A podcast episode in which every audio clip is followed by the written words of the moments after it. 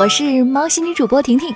吴京的一条旧闻上了热搜。原来，二零一三年一月，吴京家被盗过一次。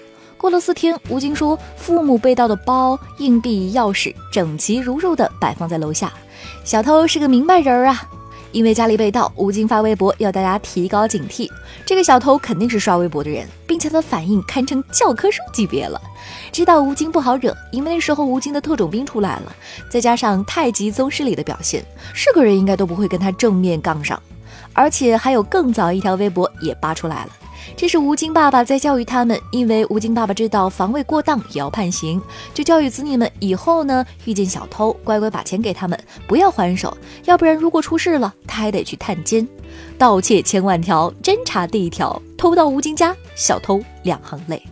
我决定 P 个跟金哥的合影放在我家客厅里。全世界的老板都注意听好吗？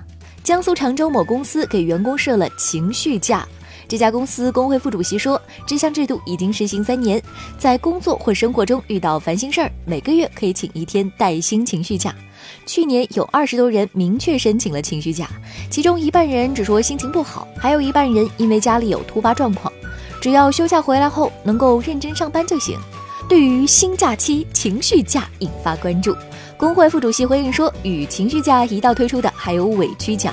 作为服务行业员工，难免会受到委屈，希望以此让员工调整心情。我承认我酸了，这样的企业还招人吗？不写作业，母慈子孝；一写作业，鸡飞狗跳。浙江东阳市公安局东阳江派出所女民警施丹在例行检查时，就听到了出租屋内一对母子因为一道数学题争执不休。儿子说：“妈妈，你这道题做错了，老师不是这样做的。”妈妈反驳：“我这样做肯定是对的，你就这样交上去好了。”儿子说：“你肯定做错了。”声音很响，感觉争吵一下子停不下来了。他就和警员走进了这户人家。这户外来务工人员家庭有两个儿子，一个读一年级，另一个读四年级。